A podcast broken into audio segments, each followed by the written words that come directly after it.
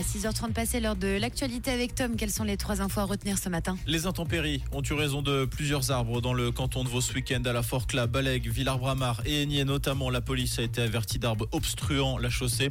Les fortes pluies devraient se poursuivre jusqu'à mercredi. Les militants se sont retrouvés sur la colline du Mormont ce dimanche. Des photographies de l'ancienne ZAD ont été exposées. Des personnalités ont pris la parole.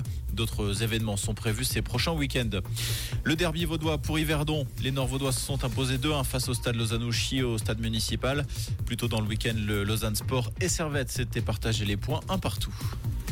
Rouge, l'actu revient à 7h.